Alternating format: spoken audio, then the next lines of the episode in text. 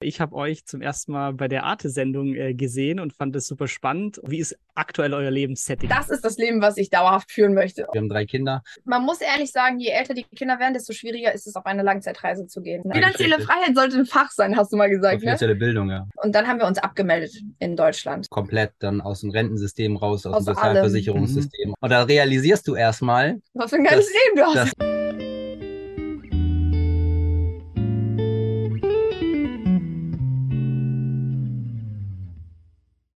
Also ich freue mich sehr, äh, dass ihr zwei euch die Zeit genommen habt. Äh, wir haben uns ja, oder ich habe euch zum ersten Mal bei der Arte-Sendung äh, gesehen und fand es super spannend. Und dann dachte ich, da will ich doch mal mehr erfahren. Und deshalb vielen Dank, dass ihr euch heute die Zeit nehmt, ein bisschen über euren, euer Leben zu plaudern. Sehr gerne, sehr gerne. Vielen Dank, dass wir dabei sein dürfen. Wir sind auch ganz gespannt und ähm, ja, können gleich loslegen. Los geht's, ja. Perfekt. Genau, ich sehe gerade äh, Camperkulisse. Ähm, Im Vorgespräch habt ihr mir gesagt, dass ihr gerade aber in Deutschland seid. Ähm, könnt ihr vielleicht da was sagen? Ähm, ist gerade nur Ausnahme, ähm, also kleines Station-Urlaub in Deutschland oder wie ist aktuell euer Lebenssetting? Aktuell ist unser Lebenssetting eigentlich so, dass wir in Zypern eine Base haben äh, wir haben allerdings gerade Sommerferien mhm. und ähm, haben uns überlegt, dass wir in den Sommerferien mit dem Camper durch England, Schottland, Wales ein bisschen rumreisen. Haben wir auch gemacht. Und on top, wir haben uns auf eine äh, auf ein Abenteuer eingelassen. Wir werden die Balkan Express Rallye mitmachen. Die startet jetzt in einer Woche. Deswegen sind wir zwar im Camper, aber hier bei Stefans Eltern. Also hier ist auch der Ort, wo wir dann wenn wir dann mal auf Heimatbesuch sind, dann sind mhm. wir hier bei Stefans Eltern. Dauerhaft auf Achse ist euer Ding auf jeden ja. Fall. Jetzt genau. habt ihr gerade gesagt, seit sechs Jahren seid ihr schon auf Reisen. Es startete, glaube ich, mal ähm, mit einfach so ein bisschen Auszeit und wurde dann etwas länger. Vielleicht mhm. könnt ihr zu dem Anfang was sagen. Also eure Kinder sind jetzt ein bisschen älter, aber als ihr quasi das erste Mal los seid, ihr habt drei Kinder. Wie ja. alt waren die damals und ähm, was war da eigentlich so euer, euer Anfangssetting? Ihr habt gesagt Auszeit, das heißt, ihr habt euch noch nicht abgemeldet aus Deutschland oder äh, Jobs gekündigt. Wie war genau. denn so der Anfang ähm, von der eurer Anfang, Reise? Der war so, äh, wir wollten, also Stefan hat sehr viel gearbeitet als mhm. Groß- und Außenhandelskaufmann und ich war mit den Kindern immer viel alleine auch. Und dann haben wir gesagt, wir machen ein Jahr Weltreise. Mhm. Und wir vermieten das Haus, wir verkaufen so ein paar Sachen, auch so das Auto, was uns einen großen Batzen Geld dann auch äh, quasi mitgegeben hat auf die Weltreise. Und dann wollten wir ein Jahr reisen und dann hat er aber nach drei Monaten schon gekündigt und hat gesagt, das ist das Leben, was ich dauerhaft führen möchte. Und dann ja. kriegt man natürlich erstmal so ein bisschen Torschusspanik. So. Wir haben noch gar nicht darüber gesprochen, welche Einkommen wir haben werden, weil ich hatte eine eigene Praxis. Ich bin Physiotherapeutin und habe mhm. mit einer Hebamme zusammen in Hamburg eine Praxis gehabt und ähm, ich bin dann für ein Jahr rausgegangen, aber als es dann hieß, wir kommen nicht wieder zurück nach einem Jahr, bin ich dann da komplett raus und er hat dann komplett gekündigt.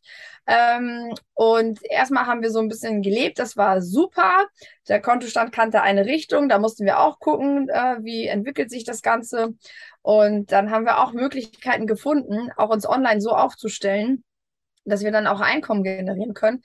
Und, äh, und dann sind wir einfach weitergereist. Und aus einem Jahr sind die jetzt fünf Jahre geworden. Wäre die ganze Pandemie nicht, werden wir wahrscheinlich weiterreisen, aber jetzt reisen wir nicht mehr äh, so wie früher, also aus dem Koffer. Wir haben wirklich alle drei Wochen woanders gewohnt, mhm. gelebt. Also das war äh, eine Dauerreise. Ja, schon so witzig, wie du in, ich sag mal, einer Minute fünf Jahre zusammenfasst. Ja, ja, so, ja das ist, weil dann natürlich, du hast ja gefragt, wie alt auch die Kinder waren. Die waren, die waren erste, zweite Klasse, gerade auf den Sprung in die zweite, dritte Klasse. Genau. Die Kleine war noch im Kindergarten, also wir haben drei Kinder.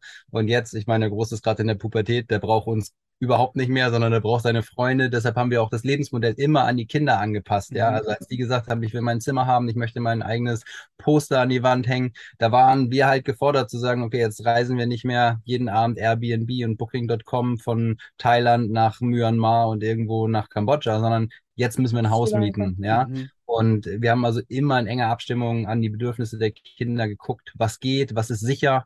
Ja, also es glaube ich auch, wir sind ja keine Harakiri-Familie, dass wir sagen, wir wollen in irgendeinen Narkokrieg in Mexiko reisen oder sowas, ja. Oder wir gucken mal, äh, wie kalt das werden kann auf dem Kilimanjaro, sondern das sind ja alles Dinge, das mhm. macht, man kann familiengerecht reisen. Äh, die größte Herausforderung war für uns natürlich zu gucken, immer die Bedürfnisse der Kinder und der eigenen Bedürfnisse im Blick zu halten Und ja, ich glaube, darüber reden wir ja heute auch so ein bisschen, wo kommt das Geld her für das Ganze, ne? Total, ja. Ähm, spannend. Äh, das heißt, wie genau, weil dieses Kinderthema ähm, ist auch ja. so eine Frage oder was viele davon abhält, sowas zu machen. Ihr sagt, das hat eigentlich gut geklappt. Ähm, also haben die Kinder das von Anfang an so als Abenteuer erlebt und war cool, weil in dem Alter hat man sich auch Freunde und Heimat. Und, oder wie, wie war das bei euch? Also man muss ehrlich sagen, je älter die Kinder werden, desto schwieriger ist es, auf eine Langzeitreise zu gehen. Mhm. Die Kinder waren noch so klein und waren so von unserer Euphorie und Begeisterung quasi angesteckt. Für die war das überhaupt kein Thema, alles zurückzulassen. Mhm. Wirklich nicht. Wenn man unsere Kinder jetzt fragt, wollt ihr wieder reisen gehen, würden die Hurra schreien. Wirklich, die würden absolut ausflippen vor Freude. Während andere Kinder sagen so, nee, ich habe hier meine Freunde auf keinen Fall. Mhm. Also wir merken schon, dass unsere Kinder anders sind. Das dazu. Aber am Anfang sind wir zur Schule gegangen und haben gesagt, so, wir, also wir gehen jetzt einmal für ein Jahr auf Reisen und dann haben wir einen Antrag gestellt. Und wir wissen aber auch von anderen Reisefamilien, dass es bei vielen nicht so einfach ist. Es hängt immer so ein mhm. bisschen vom Sachbearbeiter bei der Schulbehörde ab. Und wir hatten aber großes Glück, es hat dann geklappt. Und, und auch, wie man in den Wald hineinruft, ne? so schnell ja, ja auch ja, zurück. Ja. Also da gibt es ja auch welche, die provokativ Deutschland verlassen wollen. Das mhm. war ja bei uns nicht der Sinn damals, sondern bei uns ging es ja wirklich darum, es hat genau gepasst bei mir ein Auszeitjahr, bei dir, du konntest die Praxis machen, die Kinder waren im richtigen Jahrgang. Also mhm. das, die Faktoren, die Schon Konstellation war günstig, die Lehrer waren dem positiv gegenüber. Und dann haben wir mit der Schule diesen Antrag bei der Schulbehörde gestellt. Mhm. Da war noch die Situation, dass ganz viele Flüchtlingskinder aus Syrien damals in der Schulplätze gesucht haben. Ah. Das war also auch noch so, dass die Schulbehörde sehr dankbar dafür war. Mhm. Heutzutage wissen wir auch, wir sind ja vernetzt mit vielen Familien, ist das nicht mehr so ganz einfach. Äh, wir haben tatsächlich eine E-Mail bekommen, wir wünschen Ihnen eine schöne Reise. Okay, und damit quasi ein Jahr Sabbatical von der Schulpflicht. Genau. Ähm, ja. Und mhm. danach haben wir, äh, ähm, dann, als wir beschlossen haben, weiterzureisen, haben wir noch ein zweites Jahr dran gehängt. Und irgendwann hat auch schulbefreit. Auch schulbefreit. Auch wieder per E-Mail weiter. E okay. Wohl wissend, also die Schule wusste, dass wir die Kinder äh, freilernen lassen. Also wir machen kein Homeschooling, das heißt, wir mhm. nehmen nicht die Materialien mit und arbeiten auf Reisen mit den Kindern, sondern wir haben sie komplett freigelernt, mhm. freilernen lassen. Ähm, und im dritten Jahr, da hat dann die Schule gesagt, Familie die Schul wir müssen jetzt wissen, was mit den Schulplätzen passiert. Äh, das geht nicht mehr weiter so. Wie sieht es denn aus? Und dann haben wir gesagt, oh, wir lassen es. Also wir geben die Schulplätze komplett ab. Mhm. Ähm, und dann haben wir uns abgemeldet in Deutschland. Aber erst, wie gesagt, nach dem zweiten Jahr, wo wir dann auch komplett ohne Schule unterwegs waren. Mhm. Und, ähm, und das war Abmeldung bedeutet dann ja auch komplett dann aus dem Rentensystem raus, aus, aus dem Sozialversicherungssystem, mhm. aus, aus wirklich allem loslassen dann entsprechend. Ne? Bei der Schule, ähm, mittlerweile weiß ich es, dass es so ist, wenn du dich bei der Schule, du hast ja eine Schulpflicht in Deutschland. Genau. Wenn du dich also abmeldest bei der Schule, dann will die Schule wissen, wo meldest du dich denn dann an mit deinem mhm. Kind, an welcher Schule. Du musst ihnen also eine Schule vorweisen, wo du gegebenenfalls ja. hinlegst. Mhm. Ähm, das war damals aber noch nicht so. Ähm, und deswegen konnten wir auch so einfach reisen, sage ich mal. Ne? Und ähm, genau, und dann, da, da waren die Kinder noch klein und es gibt so bestimmte Freilerner-Communities. Das ist eine richtige Szene. Mhm. Also klar, dann merkt man richtig, wie groß eigentlich dieser, dieser Haufen an Menschen ist, die, die sich äh, so gegen das Schulsystem stellen. Und mhm. wir sind ja keine Schulgegner per se. Nur das System ist ein bisschen, lässt zu wünschen übrig, sage ich mal so. Und ähm, dann haben wir irgendwann angefangen, wo die Kinder größer wurden, äh, mit Homeschooling, weil ich gemerkt habe, mhm. frei war bis zu einem gewissen Grad gut, dann wurden sie immer älter und dann brauchten sie einen Impuls von jemandem. Mhm. Zuerst habe ich gedacht, ich bin derjenige, der den Kindern einen Impuls geben kann. Vielleicht nur kurz Zwischenfrage für mich, der Freilernen noch nie gehört hat. Heißt es, es gibt quasi, es gibt kein Konzept, ähm, habt Ganz Spaß. Also, der, Gedanke dahinter, ähm, der Gedanke dahinter ist, es gibt kein Kind, was nicht von sich aus lernen möchte. Mhm. Also vielleicht nicht äh, nach Lehrplan X, Y, Z, mhm. sondern wenn ein Kind draußen in der Natur ist, dann fängt es an, irgendwo ein Windrad zu bauen oder es mhm. fängt an, ein Schiffchen zu schnitzen oder, oder, oder. Also das kommt immer von irgendwo Impuls. Und das ist tatsächlich auch so, das können wir bestätigen, ja. Also mhm. egal, ob das Kind neben dir sitzt und guckt, wie du eine Reise buchst, dann interessiert sich eben für Computer und wie das zusammenhängt. Mhm. Oder das Kind ähm, segelt mit dir, dann fragt es, warum geht das Segelschiff vorwärts erfordert dann aber natürlich auch das Allgemeinwissen und das mhm. ständige mhm. sich damit auseinandersetzen. Und es kommt dann ein Punkt, wo das bei drei Kindern nicht mehr so ganz leicht ist. Und mhm. da gibt es eben regelrecht Communities, die sich zusammentun, wo der eine dann, ich sag mal, die Wildkräuter erklärt und der nächste mhm. Informatik lehrt. Die sind dann auch, ja, ich würde auch sagen, Mega die wohnen, die wohnen auch auf, auf äh, so Community-artig zusammen. Ja, und das war uns dann also ich würde mal sagen, wir sind gut bürgerlich, ja, also ganz mhm. normal. Bin jetzt nicht so ein oder wir sind nicht so die mega, mega Community-Leute. Und da haben yeah. wir eher so versucht, immer einen guten, wir haben immer versucht, unseren eigenen Weg zu gehen, mhm. einen Weg zu finden, haben aber von allen Möglichkeiten ein bisschen ähm, Inspiration aufgenommen und das auch ein bisschen probiert. Und ähm, ja, dann kam es zum Punkt, wo wir Homeschooling äh, versucht äh, haben. Das war für ein halbes Jahr okay. Der Punkt ist am Ende, am es Ende ist schwer, Eltern und Lehrer in einer Person zu sein. Ja, dann sagen, wie gesagt, die Kinder, sie wollen nicht. Es ist schön, dass du mir hier das äh, einmal eins beibringst, aber ich will dir nicht zuhören. Und mhm. da war dann wieder so der, der, Punkt. Also wir haben immer, wie gesagt, das Lebensmodell auf den Prüfstand gestellt. Mhm. Und äh, dann dann hatten wir eine Privatlehrerin, die war, die war mhm. super. Mhm. Also das fanden die Kinder richtig gut, weil wir gesagt haben, Homeschooling ist toll, aber wir nicht. Also ich mhm. gebe den Kindern Liebe, mhm. Vertrauen, Werte bei, dass die ein warmes Bett haben, was zu essen, mhm. so Dinge. Aber wenn ich sage, komm, das einmal eins wäre jetzt dran, theoretisch in deinem mhm. Alter, ne? Und bei den Freilernern, da lässt man die Kinder komplett frei, weil alle sind im eigenem Tempo unterwegs. Ne? Mhm. Äh, und wenn das Kind die Uhr lesen lernen möchte mit zwölf, dann ist das so. In der Schule äh, kriegst du gleich eine sechs, weil du im, mhm. in irgendeinem Fach, ne, wo die Uhrzeit abgefragt worden ist, nicht mithalten konntest. Genau, und dann sind wir aus dem Konzept Freiland zu Homeschooling, dann von mhm. Homeschooling mhm. zu Homeschooling outsourcen an eine mhm. Privatlehrerin. Und, ähm, und dann haben wir gesagt, okay, jetzt ähm, müssen wir irgendwie gucken, dass wir mehrere Kinder zusammenkriegen, die ähm, ja, also kind, wir ersetzen keine Gruppe an Kindern. Mhm. Das Soziale, was man das hat Soziale, in der Klasse. Mhm. Genau. Und du kannst nicht einfach ein Kind in einen Verein schicken, weil da ist das Kind einmal in der Woche für eine Stunde. Mhm. Es muss ja mit verschiedenen Charakteren umzugehen, auch wie wir Erwachsenen, ja. Hier haben wir eine Zicke, da haben wir einen Intrigant, da haben wir einen Alpha-Tier, hier haben wir so ein. Und das lernst du halt auch in der Schule, ja. Mhm. Und da haben wir gesagt, gut, dann geben wir jetzt die Kinder in die Schule, damit sie einfach so sich im Gefüge zurechtfinden. Und das haben wir jetzt auf Zypern gemacht. Wir haben das schon mal in Australien ähm, für neun Monate, war das fast ja.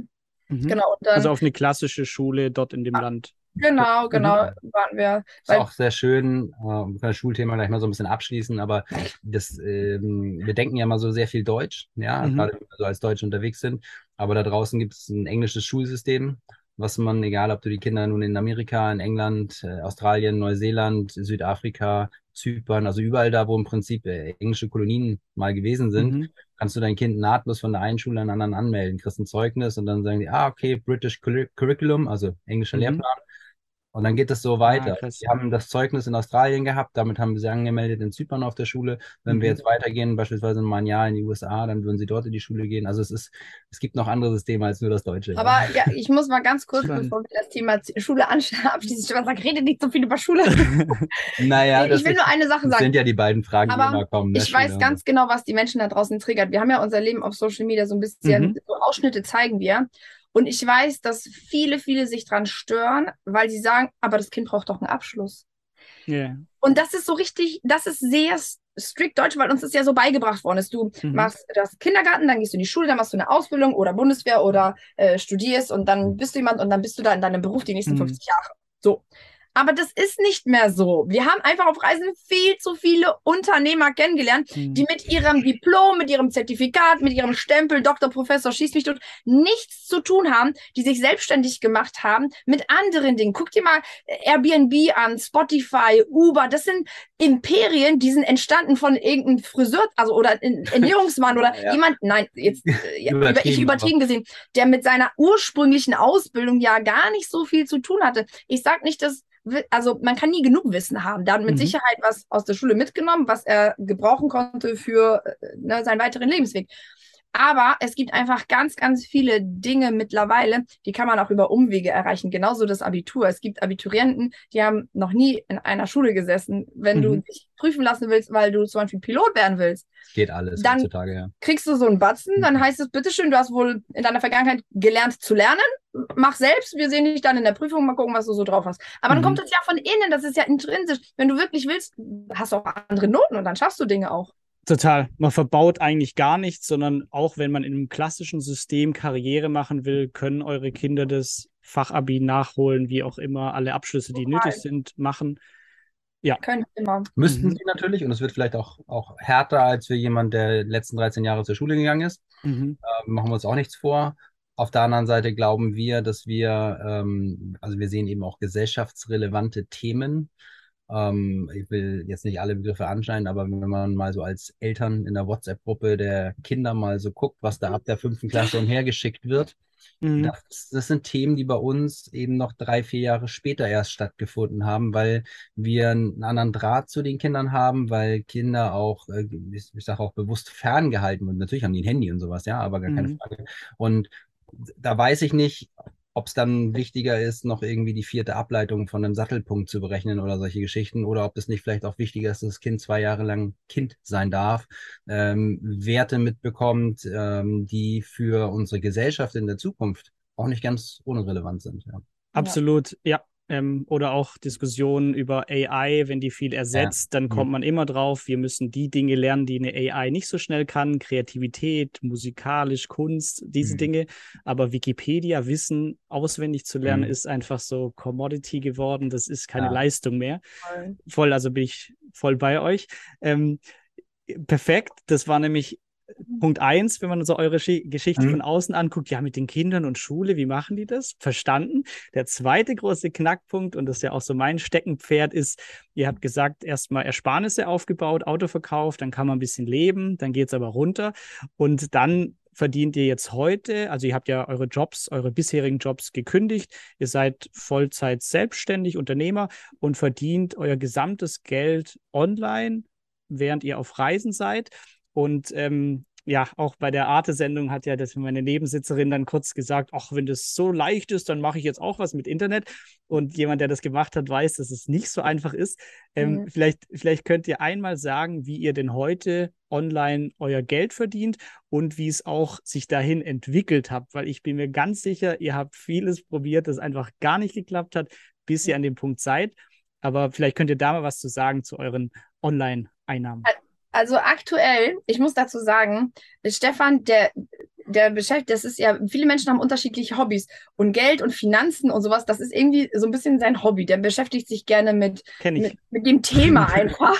ja. Da bin ich, also ich muss sagen, ich bin dann raus. Das ist nicht mein Thema. Kommt übrigens auch viel zu kurz in den Schulen, oder? Also ja. das auch. Also Finanzielle Freiheit sollte ein Fach sein, hast du mal gesagt. Finanzielle ne? Bildung, ja. Ja, das wär, aber aktuell, ich sag dir mal kurz, wie das Setting bei uns mhm. jetzt ist.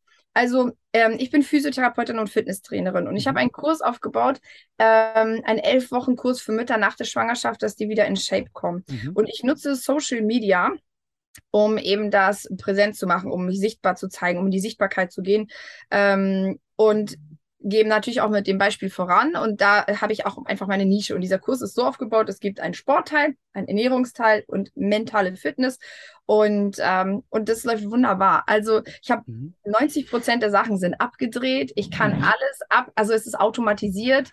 Ähm, es war am Anfang viel Arbeit, ja, mhm. es war auch nicht immer, wir hatten kein super Equipment, wir hatten keine, keine keine perfekte Location. Wir haben es einfach gemacht und sind auch häufig gestolpert. Also bis es dann so war, wie es jetzt ist, war natürlich auch ein steiniger Weg.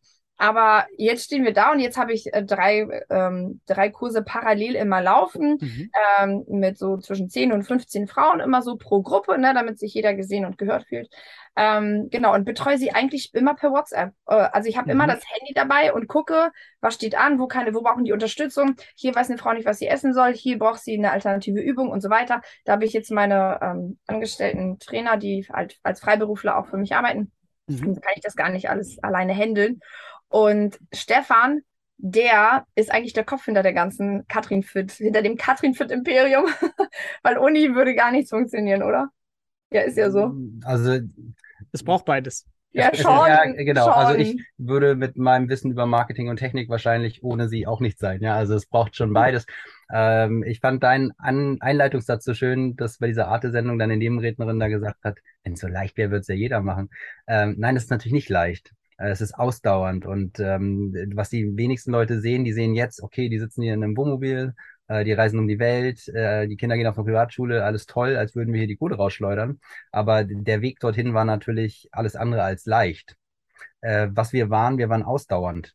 Mhm. Und wir haben ähm, übrigens auch eine Eigenschaft, die Kinder meines Erachtens lernen sollten in der Schule, äh, sich von Rückschlägen nicht ähm, einschüchtern lassen, sondern wir sind wieder aufgestanden und haben weitergemacht. Also wir mhm. hatten mit Autoverkauf und Dinge verkaufen bei eBay Kleinanzeigen damals genau 40.000 Euro zusammengespart für ein Jahr. mit einer mhm. fünfköpfigen Familie. Nicht, ist nicht viel Geld, ja.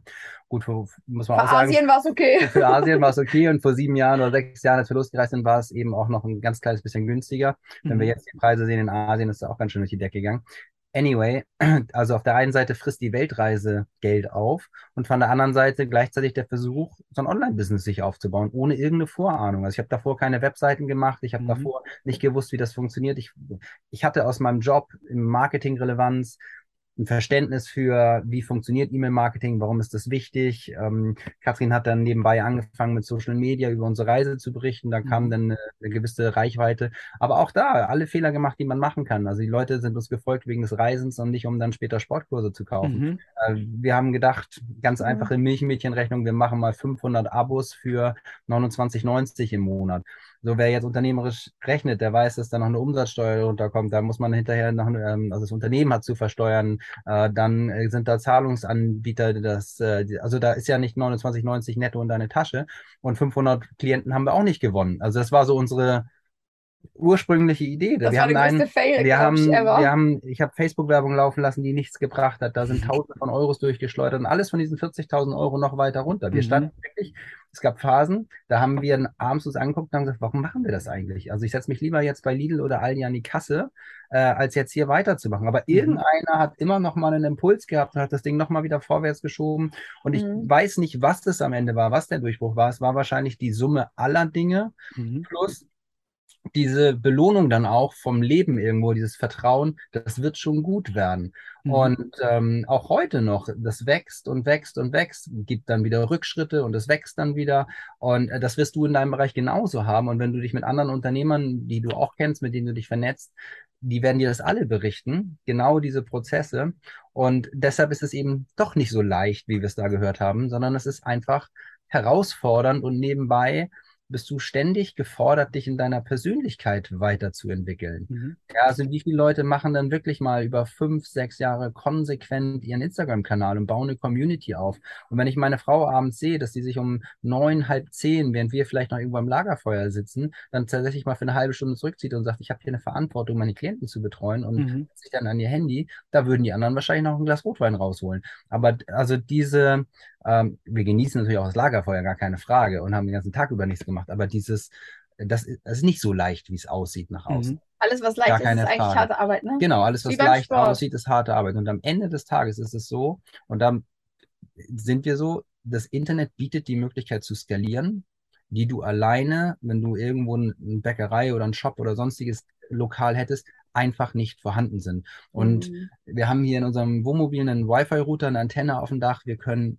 von überall auf der Welt uns eine lokale SIM-Karte und können von überall wirklich arbeiten. Mhm. Und haben den Laptop dabei, das Handy dabei und fertig. Zeitzonendifferenz ist so ein bisschen eine Herausforderung, wenn man so Live-Calls hat. Aber und das funktioniert. Das ist der Grund, warum wir noch nie in Amerika waren. Ja, gut, Australien war auch hart und Neuseeland war auch ja. hart, aber es funktioniert. Mhm. Die wenigsten Leute sind bereit, wirklich, wirklich dran zu bleiben und Rückschläge ähm, auszusitzen und weiterzumachen. Und mhm. das, äh, ich glaube, eine Charakterfrage und äh, sind ständiges sich weiterbilden, weil unser, äh, ja, alles, was wir da im Online-Marketing machen oder im Online-Business machen, ist ja auch schnelllebig, ja. Also mhm. das, was du heute gelernt hast über Facebook-Werbung, ist morgen nicht mehr gültig. Übernächste Woche kommt TikTok um die, um die Ecke und dann gibt's eine DSGVO und dann machen wir einfach nur noch so und sagen, das kann doch nicht angehen. Also man, man muss halt auch wirklich flexibel sein. Aber wenn man mhm. das macht, das Game richtig mitspielt, dann kann man eben auch mehr verdienen als das, was man, ja, muss ich ganz ehrlich sagen, als wir vorher verdient haben. Ja. Genau, das wollte ich jetzt auch so fragen, wenn ihr heute, ähm, also sechs Jahre macht ihr das ja, ähm, mhm. was ihr heute aufgebaut habt, ähm, was reinkommt ähm, vom Einkommen, liegt wahrscheinlich deutlich über dem, was ihr damals im vermeintlich sicheren Job als Angestellte verdient habt geht nicht von heute auf morgen, aber geht und auch nach oben hin ist weiteres Wachstum möglich, was ähm, Katrin als lokale Fitnesstrainerin eben nicht machen ja. könnte in der Stadt.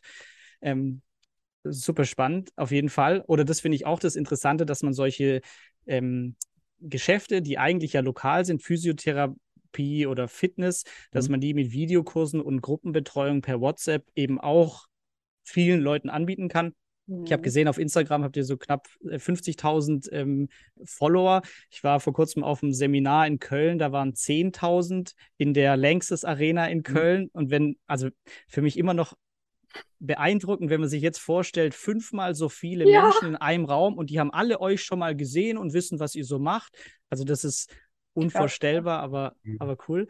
Ähm, Vielleicht könnt ihr, weil da können sich viele immer mit identifizieren, noch mal kurz sagen zu eurer Anfangszeit, als ihr so viel probiert habt. Ähm, was war denn so, oder wisst ihr noch, ich weiß, meine erste Online-Einnahme, ich habe ein 19-Euro-E-Book verkauft und saß im Strandcafé.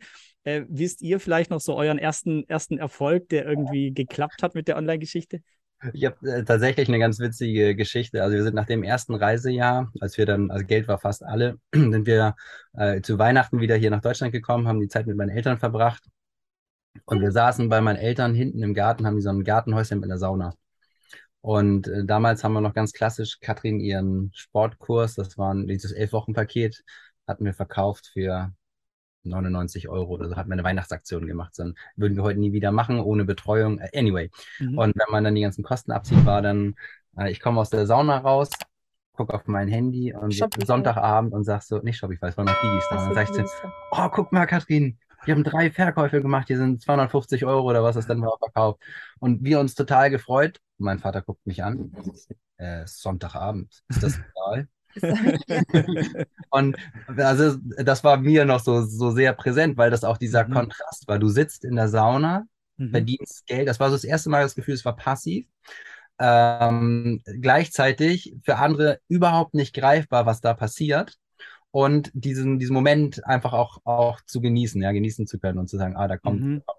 also drei Kinder zu reisen, ersten, da reichen die 250 Euro. Das, nee, aber die ersten Verkäufe, die haben wir schon, schon ziemlich gefeiert, ja, ne? weil wir waren, wir mussten ja von Reisecontent zu Physio und Fitness umswitchen. Mhm. Das war auch nicht ganz einfach, den Bogen so, weil die Leute sind ja etwas gewöhnt. Also du gewöhnst deine Community an eine bestimmte an ein bestimmtes Thema. Mhm. Und du kannst ja nicht von heute auf morgen sagen, so jetzt bin ich Foodblogger zum Beispiel, ja. Also du könntest ja jetzt morgen auch nicht, du könntest morgen auch nicht deiner Community Sportkurse verkaufen. Also da, so, das würde nicht funktionieren. Aber ja. das sind Dinge, die wir, die wir lernen mussten. Wir haben uns da auch logischerweise in dem Bereich, wo wir keine Ahnung haben, auch immer Unterstützung geholt, haben uns Coaches geholt. Würde ich auch jedem raten. Das ist halt immer die, ja. die Ab kostet Geld, aber ist die Abkürzung. Zeitlich. Mhm. Und am Ende mhm. ähm, liegt der Erfolg dann in, in der Umsetzung, im Probieren. Das ist mhm. nie eine 100% Vorlage, aber das macht dich auf jeden Fall schnell, ja. Mhm.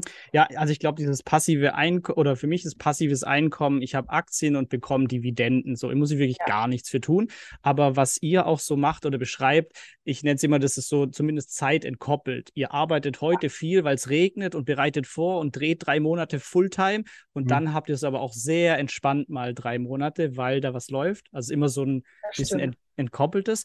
Ähm, aber was mich nur interessieren würde, wie sieht denn heute eure, eure Woche, so eine Alltagswoche aus, ähm, gerade in puncto auch Arbeit? Klar, das verschwimmt dann so ein bisschen, aber was mhm. würdet ihr sagen, wie viele Stunden die Woche arbeitet ihr und also Stefan mal, steht morgens auf und tradet erstmal. Weil ich wollte gerade nochmal einhaken zu dem Punkt, äh, was du sagst mit den Aktien und den Dividenden. Mhm. Ähm, das ist ja bei uns auch so ein Thema, weil wir nicht mehr in dem vermeintlichen deutschen sicheren mhm. Steuer äh, ähm, Rentensystem drinne sind, ist das natürlich jetzt eine Eigenverantwortung als Unternehmer ja grundsätzlich, äh, uns für unsere Altersvorsorge ein bisschen was auszudenken. Und das machen wir also auch über verschiedene Anlageklassen von, von Immobilien, äh, auch über, ich habe auch ETFs oder wir haben ETFs und wir haben auch ähm, gewisse Portfolios mit einer Dividendenstrategie, habe ich auch zum Beispiel, ein bisschen Krypto, ein bisschen Rohstoffe und so alles so ein bisschen auch gesplittet.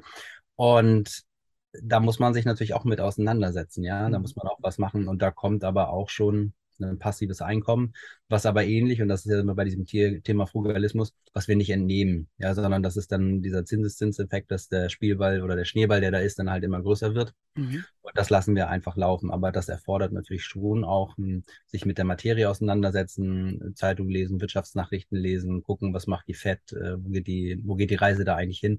Das passiert schon. Und das sehe ich aber nicht als mhm. Arbeit für mich an. Also ich stehe morgens auf, wie Katrin sagt, ich trade ein bisschen. Stunde bist du bin noch eine Stunde mit beschäftigt, höre abends nochmal meinen Podcast rein, bereite mhm. mich vor auf die Woche, mache klar mein Trading-Tagebuch und solche Geschichten.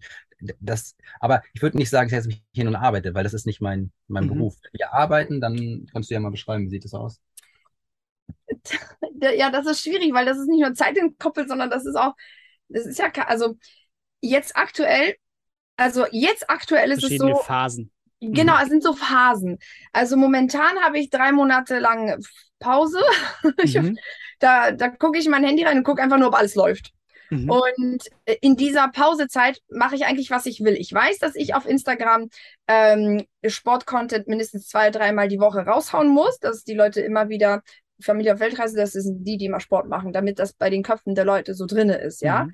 Ähm, also das muss ich machen. Damit nehme ich mal eine Story auf, mal nehme ich ein Reel auf und so weiter. Das ist dann meine Arbeit in dieser mhm. Zeit, mal eine Story aufzunehmen oder ein Reel in dieser pa Pausezeit. Das ist auch ein, das ist auch was tägliches. Das ist, ja, genau, mhm. das mache ich schon. Die Leute wollen ja was täglich, aus unserem Leben schneide ich was raus, genau. Mhm.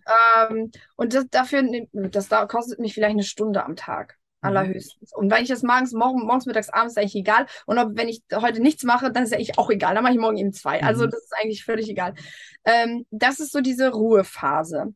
Und dann weiß ich, dass im, im September, dann bin ich wieder in meiner Peak-Phase. Mhm. Da muss ich ein bisschen mehr geben, weil ähm, da bin ich, vor jedem Kurs muss ich das ja launchen. Das heißt, ich habe einen Redaktionsplan auf Instagram, was muss mhm. ich abarbeiten. Ich poste ja businesswirksam. Das bedeutet, ich scroll da nicht nur rum und lasse mich inspirieren und diese App frisst ja auch unfassbar viel Zeit, wenn man sie falsch nutzt, sondern dann gucke ich, alles klar, dieses Thema, ich mache mal eine Themenwoche oder ich äh, mache äh, Vor- und Nachteile von, äh, von dem, von der und der Sportart oder ich nehme mal ein bestimmtes äh, Ernährungsprodukt unter die Lupe und sage, guck mal, das sind die Nährwerte, das macht euch dick, liebe Gesellschaft und so weiter. Also mhm. ich bereite das ja richtig vor. Und dann öffne ich Calendly und dann bin ich erstmal erschlagen. dann kommen wir tausend Gespräche rein. Da habe ich aber jetzt auch eine unterstützende Kraft, die gesagt hat, Katrin, wir beide werden das rocken. Die hat sich dann ausbilden lassen zur High-Price-Closerin. Also ich mache das nicht mehr alleine. Und dann wird nicht nur in dieser Launchphase wird nicht nur dieser Redaktionsplan abgearbeitet, sondern parallel auch die ganzen Telefonate geführt. Also mhm. die Verkaufsgespräche, weil die legen Le die Leute legen sich das ja nicht einfach in den Warenkorb. Ein Produkt, mhm. was 1700 Euro kostet, machen die nicht einfach mal so, sondern da braucht es das Gespräch. Mhm. Ähm, genau. Das ist auch ein Abgleich, ob die Leute reinpassen in das ja, Produkt. Ja, genau, weil ich muss auch ja, der, der, Erfolg, ne? der Erfolg bei Katrins Sportprogramm besteht auch da drinne, dass homogene Gruppen zusammengestellt werden, ja. die einen Teamcharakter über diese elf Wochen ausbilden. Und wenn du dann, weißt du selber, wie bei jedem Fußballteam, wenn du dann einen dabei hast, der nicht da reinpasst, Klar. ist die ganze Gruppendynamik kaputt. Und äh, deshalb ist, also bei Katrin in den Sportkurs kommt jeder nur rein, nachdem man sich persönlich einmal kennengelernt hat. Also da gibt es mhm. dann ein Gespräch und dann guckt man, passt das, stimmt die Chemie, ist für beide Seiten wichtig. Und dann werden diese Gruppen eben zu, zusammengestellt. Und ja, das man sind muss also, gucken, dass die Energie beim, passt. Ne? Beim Weil... letzten, meine Frau ist im Prinzip immer einen Monat komplett nur am Telefon. Und in der Phase okay. wiegelt es dann diese drei Monate Chili mhm. so ein bisschen dann auch wieder auf. Mhm. Äh, wir haben das letzte Mal schon gescherzt, das nächste Mal nimmst du dir ein Hotel und gehst irgendwo ja, hin. Ähm, weil ich natürlich, ich habe dann die Kinder, ist auch alles in Ordnung, ja, und aber ich bin nun nicht der beste Koch. Äh, und wenn sie dann aus einem Gespräch kommt und dann doch da ist und zwischendurch was kocht und dann ruft aber trotzdem wieder jemand an, dann haben wir auch schon mal unsere Reibereien. Also auch bei uns gibt es das mal. Natürlich ist jetzt aber nicht alles so. Aber wir uns ja drauf so vor. Also wir aber, wissen ja, das wird mhm. Peakzeit. Es gibt nicht den 9-to-5-Job morgens mhm. zur Arbeit, mittags fertig. Wir gucken, dass wenn wir die Kinder morgens in die Schule fahren, haben wir so ein Zeitfenster von vier, viereinhalb Stunden. Mhm. Da gucken wir, dass wenn Katrin irgendwelche Sportreels macht oder wir nochmal ein Video aufnehmen müssen, weil wir was ausbessern müssen, das ist ja auch ein ständiges Weiterentwickeln des eigenen Produktes, mhm. eine E-Mail-Kampagne für nächste Woche vorbereiten, dass wir die Fotos dafür machen. Wir haben jetzt noch einen kleinen Shop mit dazu genommen. Man hat ja auch den Anspruch, immer weiter zu wachsen, mhm. weiter sich zu entwickeln. Neue Produkte, Und da wird, da wird diese? Vormittagszeit für investiert, dass wenn die Kinder aus der Schule kommen, wir dann auch zu 100 Prozent als Eltern zur Verfügung stehen, wir dann in der Lage sind, in den Wasserpark zu gehen, mit dem Jetski eine Runde zu drehen. Mhm. Ähm, oder, oder, oder, ja, dann steht Reiten, Fußball, diese ganzen Sachen an, dass wir dann. Mhm. Aber aktuell habe ich, also der, die fixen Termine, das sind nur freitags und samstags um 10, weil da habe ich meine Live-Calls. Also mhm. da habe ich die Live-Calls mit den Frauen und die sind auch unverhandelbar, die sind immer da, mhm. egal ob in der Peakzeit oder nicht, die sind halt immer da. Aber das ist so das Einzige, was so fix ist. Alles andere kann man sich so legen, wie man. Also fragt man, fragt man einen Unternehmer in Deutschland, der sagt, Dienstagvormittag hat er Lust, mit seinen, mit seinen Freunden Golf spielen zu gehen, dann macht er das drei Stunden. Mhm. Aber er sitzt halt auch am Sonntagabend nochmal im Büro und bereitet was vor. Und für uns liegt diese Freiheit eben da drin, zu sagen, wann habe ich Lust, was zu machen mhm. und auch, wo habe ich Lust drauf, was möchte ich gerne machen? Also wenn du jetzt morgen sagst, ich möchte noch ein E-Book schreiben, schreibst du noch ein E-Book. Wenn du sagst, ich möchte noch einen Online-Kurs machen, entwickelst du noch einen Online-Kurs. Wenn du jemanden in deinem Netzwerk hast, mit dem du gemeinsam jetzt, so wie hier jetzt, wir haben, also für uns ist das ja auch, das bringt ja Spaß, sich auch auszutauschen, hier mhm. so einen mhm. Podcast aufzunehmen oder so ein YouTube-Video aufzunehmen.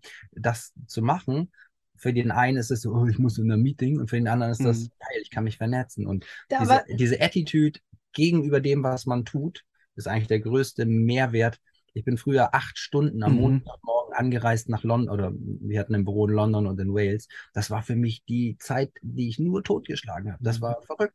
Und dann saß ich da mit Leuten zusammen. Das waren die ineffizientesten mhm. Meetings, die du dir mhm. vorstellen kannst. Dann ab 18 Uhr kam das Bier auf den Tisch und am Donnerstagabend bin ich völlig, völlig geredet, kam ich am Donnerstagabend wieder nach Hause und habe dann versucht, in einem Freitag, Samstag, Sonntag, Montag wieder die Kinder zu erziehen, was meine Frau versucht hatte. Also wir haben dann auch nur im Clinch gelegen. Das, das mhm. ging gar nicht. Und aber das ist, ähm, das gehört alles der Vergangenheit aber an. Witzig ist auch, dass Leute uns dann so fragen, ja, aber Katrin, wenn du so viel vor dieser App bist, weil momentan ist Instagram einfach so äh, die Plattform, wo wir am größten vertreten sind, ähm, stört dich das nicht? Oder was machst du, wenn die Leute dich dann immer fragen, so auf der Straße und so? Mhm. Dann frage ich mich, weißt du, was mich stören würde, wenn ich morgens um sieben zur Arbeit gehe und um 18 Uhr wieder nach Hause fahren müsste? Das würde mich viel mehr stören. Das ist ja wie meine Arbeit. Also wenn du es Arbeit nennen willst, dann, dann ist dieses Quatschen ins Telefon ja auch irgendwie Arbeit. Also mhm. das fühlt sich danach nicht an. Und die Leute glauben, das ist alles so Larifari, aber nee, das ist auch, das ist ja businesswirksam. In der Launchphase weiß ich, ich muss ein bisschen an, ein bisschen weniger Reisecontent, ein bisschen mehr so, mhm. ne? Als ich vor zwei Jahren hat mein Papa noch gearbeitet, dann bin ich morgens mit ihm mal zur Firma mitgefahren. Also der musste von außerhalb der, außerhalb von Hamburg nach Hamburg reinfahren. Und ich saß, ich saß im Auto und habe ihn dann irgendwann angeguckt und habe gesagt, fährst du das jeden Tag? Ja, seit 40 Jahren. Und so, okay. Und da realisierst du erstmal, was für ein geiles Leben du hast. dass Zeit der mhm. eigen, das ist die eigentlich entscheidende Währung im Leben. Zeit. Mhm. Und das ist ja auch diese Diskussionsgrundlage da so ein bisschen gewesen im, äh, in der Sendung, wo wir uns auch kennengelernt haben in, in unserer Philosophie ist es so, du weißt nicht, ob du morgen noch aufstehen kannst. Mhm. Heißt nicht, dass du jetzt heute alles rausbläst an Geld, was du hast, aber so diese Balance zu finden zwischen im Leben Spaß haben, Dinge zu erleben, die vielleicht auch morgen nicht mehr gehen. Sie haben wir auch schnell genug gesehen in den letzten zwei Jahren, was da passiert. Aber auch vernünftig vorsorgen und da diesen Mix zu finden. Und ich glaube, da gibt es kein falsch oder richtig, sondern gibt es nur den eigenen Weg. Mhm. Und mit dem, den wir eingeschlagen haben in den letzten Jahren, ziemlich glücklich. Ja.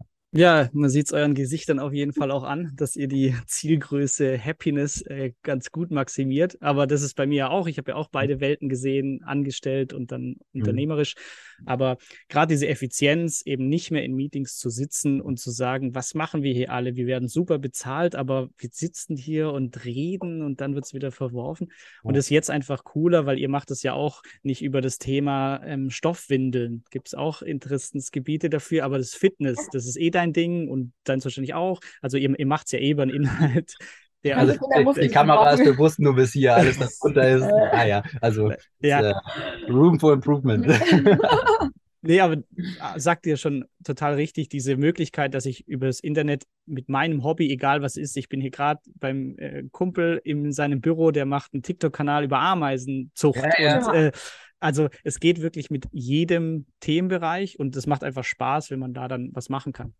Ja, das ist auch total spannend, weil viele Leute sagen, dass man online gar nicht so die Verbindung aufbauen kann zu jemandem. Mhm. Also, guck mal, Physiotherapie ist ja eigentlich ein Handwerkberuf, ja. Mhm. Genauso wie viele andere Sachen auch. Aber doch online ist so viel möglich. Die Leute trauen sich das nur nicht, weil es so ein Neuland ist. Mhm. Aber das. Oder wissen gar nicht, ob es ihnen gefällt, weil das war bei mir auch. Ich ja. habe ewig gebraucht für YouTube. Ich will das nicht, mag ich nicht. Und dann habe ich auch nur gesagt, jetzt mache ich 100 Videos und dann entscheide ich, ob es mir gefällt oder nicht. Und nach mhm. dem 70. Video habe ich gemerkt, oh, irgendwie macht es sogar ein bisschen Spaß aktuell. Also mhm. oftmals lohnt es sich, Dinge auszuprobieren. Wie viel hast du aktuell? Wie viele Videos? Äh, 120. Ah ja, und also ich habe entschlossen, ich mache es weiter, weil es einfach ja. Spaß macht, ja. aber ohne ähm, Redaktionsplan, sondern eher so, oh, ich habe euch kennengelernt, hey, das wäre witzig, lass mal ein Interview machen. Und so ist es auch irgendwie ja, locker und macht, macht mir viel Spaß. Ähm, Jetzt habe ich noch eine, eine, trockene Frage, aber äh, wichtig. Ähm, wie seid ihr seid jetzt Deutschland abgemeldet? Habt ihr eine Firma wo angemeldet? Also wie, wie seid ihr, wie ist euer Business strukturiert? Und das Thema Krankenversicherung. Das haben im Vorfeld auch noch viele gefragt. Wie, wie macht man das so als, als mhm. Weltenbummler? Also es gibt, ja, es gibt ja zu jeder Herausforderung eine Lösung. Und äh, wir haben, also wir sind damals losgereist mit ein paar Flipflops und einem Koffer. Und damit war klar, dass wir irgendwo der Sonne hinterherreisen. Und mhm. als wir überlegt haben, wo wollen wir uns dann steuerlich auch äh, niederlassen, wo wollen wir unsere Company gründen, haben wir uns, ähm, der, ich sag's ganz ehrlich, ja, also natürlich, wenn man sich das aussuchen kann, geht man nicht in das Land, wo man 70 Prozent, 80 Prozent abgeben muss, äh, vielleicht auch nicht in das, wo man drei Prozent Bananenrepublikmäßig abgeben kann, sondern man guckt so ein bisschen, wo alle Hard Facts und Soft Facts passen. Mhm. Wir wollten gerne in die EU, ähm, hat was mit äh, Transparenzen auch zwischen den Banken, Doppelbesteuerungsabkommen und so weiter und so fort zu tun. Und wir haben uns am Ende dafür entschieden, nach Zypern zu gehen. Mhm. Ähm, englisches Rechtssystem von der Grundlage her, ähm, die Amtssprache Englisch, das war wichtig, also war wichtig, es macht es halt leichter. Steuersätze sind attraktiv, nachdem dort die Finanzkrise damals richtig eingeschlagen hat, haben die Europäer, also in, in äh, Abstimmung mit der EU, ähm, äh, Regularien geschaffen, die es als Anreiz sehen, dass man sich dort ansiedelt und äh, uns aber trotzdem ein größtes Maß an Reisefreiheit weiterhin geben. Und das war so ein Setting, also es ist nicht so, dass es eine Steuervermeidungstaktik ist oder mhm. so, äh, sondern das ist für uns etwas, wo wir wo wir uns vom Land her wohlfühlen, wo die Community her passt. Ähm, das sind so viele Dinge eher teurer, muss ich sagen, dort. Aber anyway. Mhm. Ähm, aber das ähm, Inselzuschuss die, die, zahlt man die, die Lebensfreude, die Mentalität der Menschen, äh, die Einfachheit der, der Systeme, also so eine ähm, Steuererklärung und solche mhm. Geschichten. Funktioniert das? Wie, äh, wie ist die Kommunikation mit dem Steuerberater? Was kann ich absetzen? Was kann ich absetzen? Ganz anderes Level als das, was ich vorher kannte äh, von Unternehmungen in Deutschland. Und das hat uns am Ende dazu bewogen, uns dort ähm, ja mit der Company und mhm. auch mit äh, unserem privaten Wohnsitz dort anzumelden. Und ich muss sagen, ich würde es nach aktuellen Stand wieder so machen. Mhm. Ähm, genau. Also und versichert, krankenversichert? Ja, krankenversichert, mhm. genau. Ähm, äh, man kann sich staatlich auch dort krankenversichern. Also wir sind auch dort durch die Anmeldung ganz normal wie in Deutschland mhm versichert, sind wir eben dort auf Zypern versichert. Ab dem dritten Kind sogar. Ab dem, witzigerweise, ich Kosten, haben wir, kostenlos? Ab dem dritten Kind ist die ähm, Krankenversicherung auf Zypern sogar kostenlos, aber äh, dafür macht man das nicht. Und wir mhm. haben uns aber dazu noch privat äh, krankenversichert. Da gibt es ein gibt es mehrere Anbieter. Wir sind jetzt bei, kann, darf ich Namen nennen? Ja, ja. Okay, also wir sind bei Foyer Global Health heißen die mhm. und die haben sich ähm, spezialisiert auf Expats-Versicherung. Mhm. Also wenn Unternehmen ihre Expats ins Ausland schicken, dann hat man ja häufig so eine Situation, dass man in Land A gemeldet ist, aber in Steuern, Land B mhm. Steuern zahlt und so. Und das decken die alles ab. Ähm, ich kann euch sagen, tausendmal günstiger als die staatliche Krankenversicherung, die es da gibt, in Deutschland zumindest. Und wir haben auch Fälle gehabt, wo wir was abrechnen mussten, mhm. anstandslos. Wir kennen auch aus dem Freundeskreis Fälle, wo große Summen. Große Summen mit großen Operationen, also nicht nur irgendwie in 2000 ja. Euro, sondern mhm. mehrerwöchige Krankenhausaufenthalte in Bangkok mit OPs und so weiter. Auch, kein Thema bei äh, auch alles durchgegangen. Also es ist mhm. jetzt, denn daran wird ja eine Versicherung am Ende bemessen, äh, wie denn die Leistung auch ist. Und da fühlen wir uns also sehr gut aufgehoben und deshalb können wir die auch wärmstens weiterempfehlen. Mhm. Okay, Cool. Also das heißt, euer Leben ist jetzt so, ähm, wie es euch gefällt. Ähm, durch die Kinder habt ihr gesagt, jetzt ein bisschen mehr Base Zypern. Ähm, das heißt, ihr wollt einfach längere Zeit auf Zypern sein und kleinere Reisen machen, machen vielleicht. Also wollen. Das kribbelt, kribbelt unter den Fingern die ganze Zeit. Gerade jetzt so im Wohnmobil sitzen, denkt man so, oh, wir könnten ja so eigentlich los. Unterschiedliche ja. Optionen. Also Kanada überqueren von Osten nach Westen, das wäre mhm. mal was Cooles. Wir waren ja, also Amerika, USA, Südamerika gar nicht. Das haben mhm. wir noch, noch nicht. Noch nicht ja. Südamerika kann ich sehr empfehlen. Ja. ja. ja. Sprichst du Spanisch, mhm. by the way? Ja. Ehrlich? Ja, da bist du uns natürlich voraus. Ich glaube, dass man Spanisch auch in Südamerika wirklich braucht. Ja, ja das lernt man dann dort. Aber genau. ähm, ja, also äh, unter anderem, ne, wir haben so ganz viele Sachen noch nicht gesehen. Mhm. Ähm, aber wir haben, wie gesagt, jetzt so einen 15-jährigen Sohn und eine 13-jährige Tochter. Das ist echt das Alter, wo die. Die brauchen einzelne Zimmer. Die brauchen einzelne Zimmer. Ja, das ist.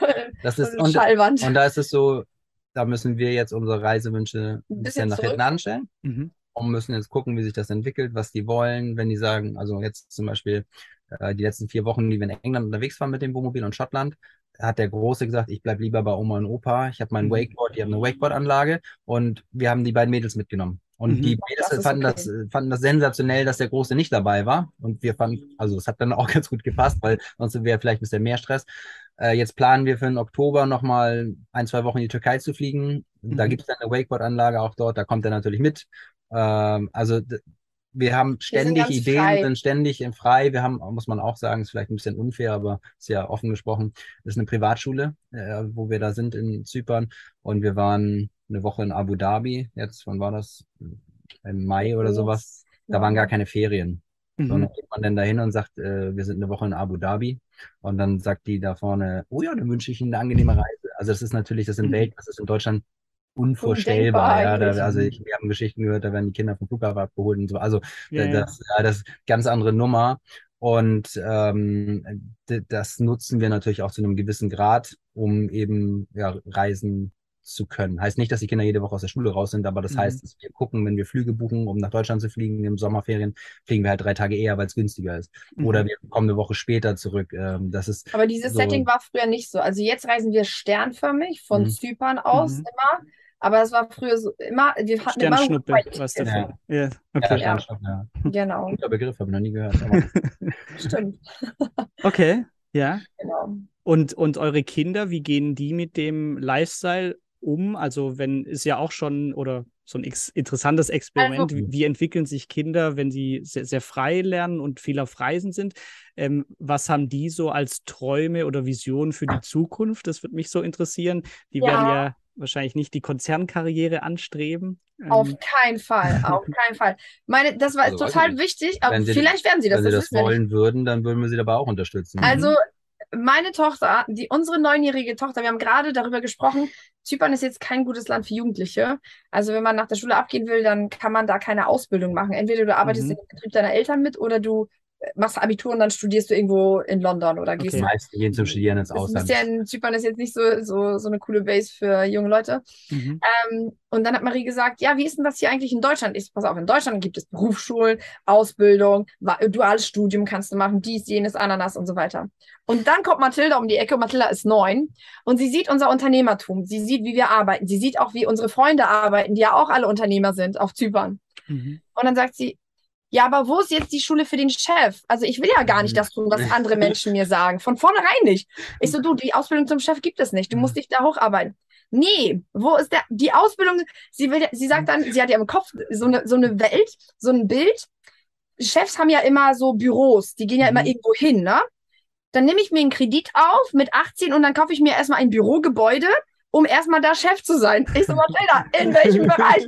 Also sie denkt so, sie will diverse Dinge überspringen, weil sie von Anfang an sagt, sagt ja ich werde kein Arbeitnehmer. Mhm. Ich habe gesagt, schau mal, Mathilda, in, normalerweise in Deutschland ist es zumindest so, du wirst halt Arbeitnehmer, dann, wenn du gut bist, bist du Arbeitgeber und irgendwann bist du vielleicht Investor. Unternehmer, Investor. Oder ja. Unternehmer und dann mhm. bist du vielleicht, da hast du so viel Geld, dass du investieren kannst und dann nennst du dich Privatier.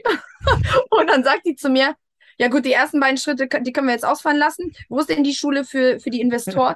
Dann sage ich dir, Mathilda, also in einem Affenzahn, wirklich. Also mhm. die hat eine andere Denke. Aber Kinder sind auch unterschiedlich. Unsere mittlere, die ist ganz anders. Also mhm. die jüngste ist ein totales Alpha-Tier. Total.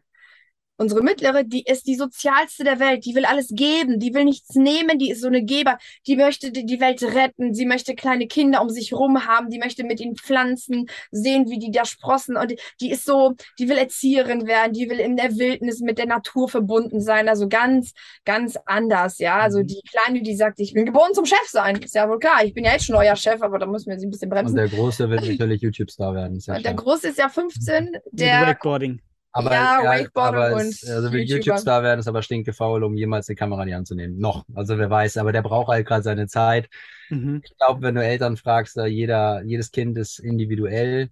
Äh, für uns ist wichtig, dass jedes, für, aus unserer Perspektive hat jedes Kind seine eigenen Fähigkeiten. Mhm. Und ähm, ich denke mal, oder das war unser Ansinn, den Kindern die richtigen Werte mitzugeben. Und die, auch wenn jetzt die Pubertät schwer ist, merken wir und sehen wir und kriegen das auch von außen zugetragen, dass die Kinder in sich mhm. wirklich gute Werte haben, die auch oftmals in der Gesellschaft heutzutage mangeln. Und darauf bauen wir auf. Und wenn du dann sagst, bei Wikipedia steht ja alles, auch wenn Wikipedia nicht immer richtig ist, aber anyway, das heißt, Wissen, was man später braucht, kann man sich aneignen, wenn die Kinder gelernt haben, wie man lernt. Und die werden dann von uns in jeglicher Form immer eine Unterstützung bekommen, mhm. um dann ihren, sich selbst zu verwirklichen. Weil wir selber dieses, Privileg haben durften oder uns das erarbeitet haben, mit dem unser Geld heute zu verdienen, was uns Spaß macht. Mhm. Und das sehen wir so als Selbstverwirklichung eben an. Und äh, warum sollen unsere Kinder dann nicht auch in den Genuss kommen, das zu können? Vorausgesetzt, in ihrer Persönlichkeit reifen sie dazu ran. Ja, also mhm. wenn wir sagen, wir hängen an Mama, Papas wir, Geldbeutel, dann ist auch schnell. Wir haben gerade aktuell auch ein, ähm, muss ich mal ganz kurz dazwischen reinwerfen. Unser Sohn hat gerade einen Freund zu Besuch aus Zypern Mhm. Der, bei dem herrscht ganz großer Leistungsdruck. Also der ist hier, seine Eltern haben ihn hierher zu uns geschickt, damit er Deutsch spricht. Denn der wird Ingenieur und der wird in Deutschland mhm. studieren und jetzt muss er bitte die Sprache lernen. Er ist jetzt 14. Okay. Ja, gut. Haben die Eltern, Kann man machen, ne? haben die Eltern dann die Leistungsfächer ausgewählt? für ihn Schule. Und dann fragt er uns äh, heute beim Frühstückstisch, was habt ihr denn für Julian ausgewählt? Ja, ich sage, wieso wir? Ich ja, selber gemacht. Echt? Äh, das ist ja, das sind Welten dazwischen. Mhm. Aber jeder wie er mag. Ne? Total, ja. aber ja, danke für eure Offenheit auf jeden Fall, weil das ist einfach schön zu sehen, was es für alternative Lebensmodelle auch gibt, die auch funktionieren, auch wenn man da erstmal denkt, ja, aber wie ist Schule und ja, Versicherung und ja, Geld. Ah, geht alles, kann man alles ja. regeln. Und jetzt seid ihr irgendwie glücklicher als in dem klassischen Modell davor, wie bei mir auch. Also schön zu sehen, dass ihr das eben auch mit drei Kindern ähm, alles so gestaltet. Ihr wirkt auf jeden Fall ähm, sehr happy, das sieht man euch an. Ja, ähm, ja also ich danke euch für, für die Zeit. Ich will das auch nicht unnötig in die Länge äh, ziehen. Ihr genießt eure Hamburg, Hamburg-Aufenthalt. Aber ich glaube, das waren super interessante Punkte auch dabei, auch für Leute, die vielleicht online auch was starten wollen oder mal ein bisschen auf Reisen gehen. Eure Infos verlinke ich alle. Ähm, ich folge euch auch mittlerweile auf Instagram und Stories sind auf jeden Fall sehr cool. Ähm, ja, also vielen Dank für eure Zeit und ich hoffe, man hört sich mal wieder. Danke, danke. danke. Tschüss. Ciao. Ciao, ciao.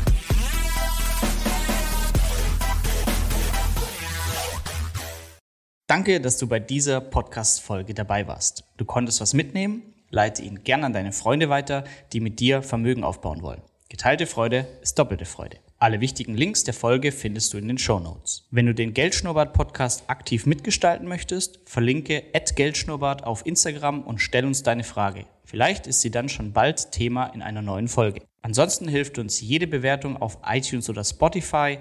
Vielen Dank dafür. Auf das unser Vermögen und unsere Zufriedenheit weiter wachsen. Bis zum nächsten Mal, dein Geldschnurrbart.